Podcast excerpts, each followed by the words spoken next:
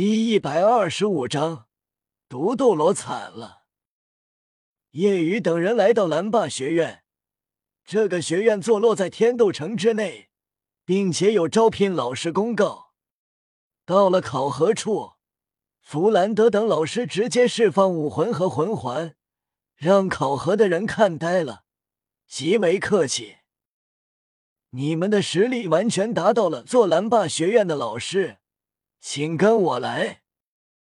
这样的阵容，普通高级学院都比不过，何况一下子全部成为蓝霸学院的老师，简直是天大的好事。考核老师带他们去见院长，一路走向学院后山一个美丽的森林中。一路走来观察后，发现这里不比天斗皇家学院差。远远的。歌声传来，委婉动听，带着几分幽怨，让人听着都为其感到心酸。但歌声又很柔美动听。听到这歌声，大师眉头皱起。蓝霸学院，我早应该想到的。弗兰德，你是不是早就知道了？弗兰德摇头，我不知道。不过你还要逃避到什么时候？都已经到这了，要走吗？不顾小雨他们了。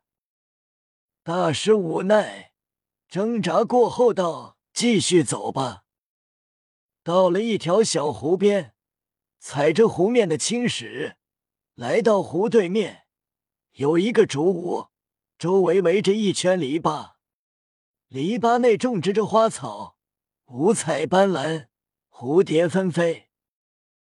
啪嗒！一女子正在狡猾，知道有人来了，转身看去，手中的水壶掉在了地上，女人怔在了原地。这是一个三十多岁美妇，五官精致，眉目如画，成熟丰满。叶雨知道，她就是柳二龙。如叶雨所想，即便项羽。大师也选择逃避，跟二龙保持距离。了解过后，二龙自然愿意他们留下当这里的老师。对弗兰德的实力很清楚，不过还得他亲自考核学生。蓝霸学院收学生条件不比天斗学院差。唐三等人陆续开魂环，让柳二龙惊讶。当夜雨魂环浮现，柳二龙更是长大了嘴巴，惊得花容失色。真是一群怪物！柳二龙很高兴，一方面是因为学院来了几个怪物，另一方面能跟大师多接触了。回住处休息时，弗兰德将大师跟二龙的关系说给叶雨等人。戴沐白等人也明白了为什么大师会选择逃避。叶雨觉得自己也得帮老师解除这个心结。已经深夜，大师一人在森林里仰头看着星空，无奈叹息。此时，叶雨来到这里。叶雨道：“老师，你跟二龙阿姨之间的事，我们已经知道了。”大师苦笑：“你觉得我做的对吗？”叶雨摇头：“当然不对。”大师叹息：“我又能怎样呢？兄妹在一起是人所不容。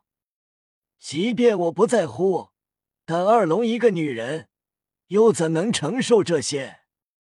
何况我二叔说的也对，我是废物。”二龙和我在一起，我连保护他都做不到，他不该属于我。夜雨斥责：人都为自己而活，按别人所说的做，是为他们而活吗？世人不同意又怎样？以后的日子是你自己过，跟他们有什么关系？别人的看法就那么重要？老师，在感情这件事上。你太过优柔寡断，你想要怎样的生活就选择怎样的，别人的看法都是狗屁。以后的路是自己走的，不要失去了才后悔。是人所不容，你就不去做。但你心痛之时，世人又何曾同情过你？被夜雨斥责，大师有些意外。才十一岁，都没谈过恋爱，怎么在这件事上这么清楚？老师，你很诧异吧？这跟谈没谈过恋爱没关系。哪怕事事不公，哪怕成见如山，我们都要相信。命运这东西，始终在我们自己手里，而能改变一切的，只有我们自己。若命运不公，就和他斗到底。叶雨说完离开，大师愕然，一遍又一遍自语着叶雨所说的最后一句话，感触很大。大师长吐一口浊气：“小雨，谢谢你，我知道了。”大师对自己的帮助不小，叶雨自然也要帮大师。对他来说，这件事是他最大的难关。至于所说的话，是叶雨自己的认知。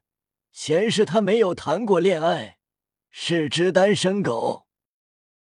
叶雨准备回去休息，但这时敏锐的感官让他感应到了一缕隐匿的气息，这气息。即便魂斗罗都察觉不到，夜雨骤然动了，快速掠过去。此时，远处暗中准备离开之人发现有人靠近，内心惊讶：这孩子真是愈发厉害了，竟然察觉到了我。夜雨略知，看到披着黑衣斗篷的男子，知道是谁，是唐昊。唐昊来这里看一下，就跟当初出现在史莱克学院外一样的目的。以后会长时间在这里，自己便要确定，这样办完事要找他，也知道在哪。叶雨略知，唐昊转身，叶雨道：“我知道你。”唐昊心里惊诧，认出了自己。当初我进入史莱克当天晚上，听到了赵无极半夜频频发出惨叫，我就很好奇靠近，但因为战斗过猛无法靠近。但我感应到的气息跟你一样，是你打的。叶雨猜到你之所以打他，应该是因为当时赵无极考核这件事，伤到了某个跟你有关系的人。你即便斗篷裹身，但从体型、身高、声音上，我断定你是唐昊叔叔。叶雨自然要编个理由。既然被发现，我也不隐藏了。希望你不要告诉小三。唐昊掀下斗篷帽，转过身来。叶雨点头问：“唐昊叔叔。”你最好晚几天再离开。唐昊不解愕，为什么？因为我感觉那个毒斗罗会来，并且目标不是我，而是小三。因为小三跟我不同，我是体质原因免疫他的毒，而小三使用特殊方法，当初在斗魂台上破了独孤雁的毒，已经被那毒斗罗盯上了。闻言，唐昊眼中一道厉芒闪过。知道了，那我就晚几天离开。如果那家伙敢来，翌日清晨，唐三早早起床，找了一棵最高大的树攀上后盘膝而坐，面对即将升起太阳的东方。就在这时，远处毒斗罗双手负背。气定神闲，身形虚幻，每次闪动便移动二十米距离。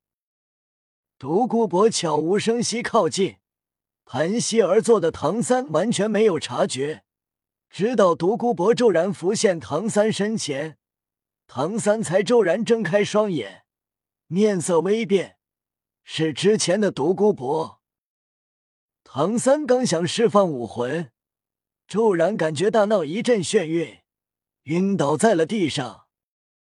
独孤博抓起唐三，将他快速带走，随后便带着唐三来到了他的药园。然而，正当准备进入，骤然之间，独孤博面色惊变，视线右移，发现一柄巨锤从右方暴砸而来。